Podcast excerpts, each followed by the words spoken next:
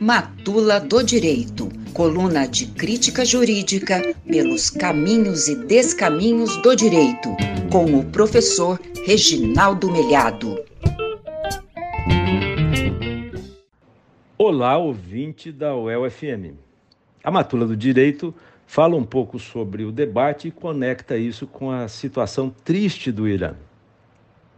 No Irã, você sabe, esses dias atrás foi morta uma jovem de 22 anos, Mahsa Amini, por não estar vestindo a, é, a hijab adequadamente. Né?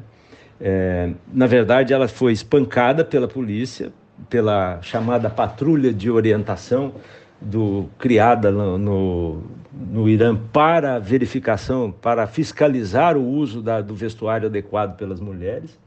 No Irã, é, a hijab é obrigatória, né? existe até um, um, protocolo, uma espécie de código de, de vestuário, né? que, que fixa regras rígidas sobre como se deve portar a mulher em público, e foi criada uma uma espécie de polícia de costumes, a patrulha de, a patrulha de orientação, que fiscaliza e prende as mulheres que desrespeitam essas regras. Né?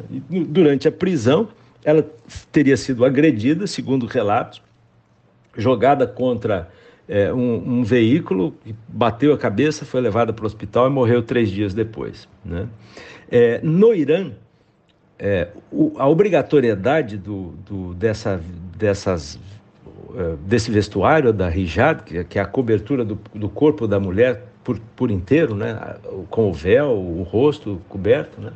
Ela, ela é estabelecida num regulamento.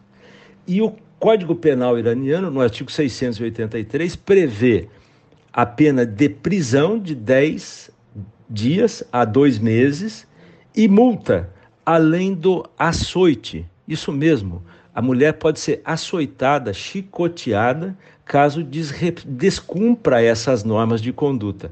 Algo simplesmente pavoroso que o direito penal no no mundo ocidental já eliminou desde de 200 anos atrás. Né? o, o, castigo corporal, né? algo que, que a gente tinha na, na, na, fase do escravismo, por exemplo, aqui no Brasil.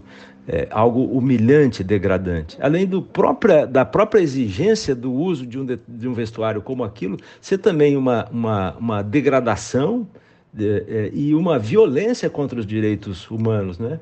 É porque se, se impõe um tipo de vestuário à mulher que, na verdade, traduz uma, uma ideia de objetificação da mulher, do corpo feminino, né? a mulher como propriedade do homem e uma propriedade que não pode, não pode ser exposta publicamente. Né? Isso, inclusive, implica em que a mulher tem uma vida limitada, né? não pode estar saindo à luz do sol, tomar sol, é, obter, ter, ter o seu direito à vitamina D natural. Né? A mulher não pode estar nadando, por exemplo, ela não pode usar roupas mais confortáveis, escolher a, roupa da moda ou algo assim. Né?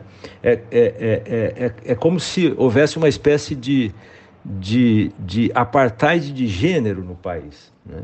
Isso é, é, é, é assustador e isso é decorrência de um Estado teocrático, em que uma versão, uma determinada versão do islamismo, não, é, não são todos os muçulmanos que pensam dessa maneira, impõe autoritariamente esse tipo de comportamento. Curiosamente, a revolução dos ayatollahs de 1979 de, veio a lume por resistir a uma ditadura monárquica eh, violenta, feroz, liderada pelo Shah Reza Pahlavi. E em lugar de, de, de vencer aquele, aquele sistema autoritário e estabelecer algo democrático, o que se fez foi estabelecer outra forma de poder, também autoritária, que confunde religião com o Estado. Eu me lembrei muito desse, desse episódio, e, e veja, a partir da morte da jovem Marsa Amini, eh, houve no Irã inúmeros protestos de rua, como nunca se viu antes. As mulheres liderando esses protestos, indo para as praças públicas, indo para grandes marchas, massivamente, muitas delas cortando os cabelos em público, na, queimando a hijab nas ruas né? e enfrentando a polícia, o que gerou já dezenas de mortes. Oficialmente parece que seriam 17, mas uma organização ligada aos direitos humanos, sediada na Europa, segundo dizia o jornal The Guardian agora, de anteontem, é, é, aponta que já morreram quase, quase 60 pessoas nesse episódio, 57 pessoas na contabilidade de dois dias atrás. Né? Uma tragédia, simplesmente uma tragédia, porque essa Gestapo, essa patrulha de orientação da, da, do governo iraniano, é extremamente violenta e rigorosa né? no enfrentamento com essas manifestações de rua. Isso sugere como é perigoso esse discurso que pretende impor é, um, uma forma de pensamento né, e uma, uma, um governo, uma, uma, mistura de política com valor, valores religiosos que, que, que envenena é, é, é o debate e que é, oblitera a discussão política, não é? porque em lugar de você ver um debate em que se fala da economia, da saúde, da educação, dos grandes problemas nacionais, você vê candidatos levando a discussão para questões morais, de costumes. Né? Falando do aborto, quando ninguém está discutindo o aborto, não tem nenhum projeto de, de lei que, que trata desse assunto. Se um dia se tiver que discutir na sociedade, a gente vai tratar desse tema com, com altivez, democraticamente, sem nenhuma, nenhum problema. Assim como outras questões que não estão na pauta. O que está na pauta é saber sobre a inflação, sobre desemprego, sobre poder aquisitivo das pessoas, sobre distribuição de renda, sobre sistema tributário, enfim, sobre tantas questões relevantes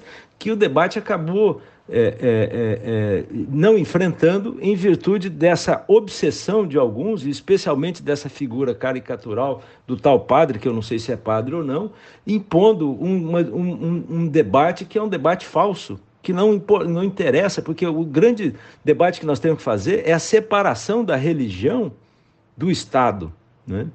a separação da religião da política e, e deixar que as pessoas decidam livremente. É isso, até a próxima semana.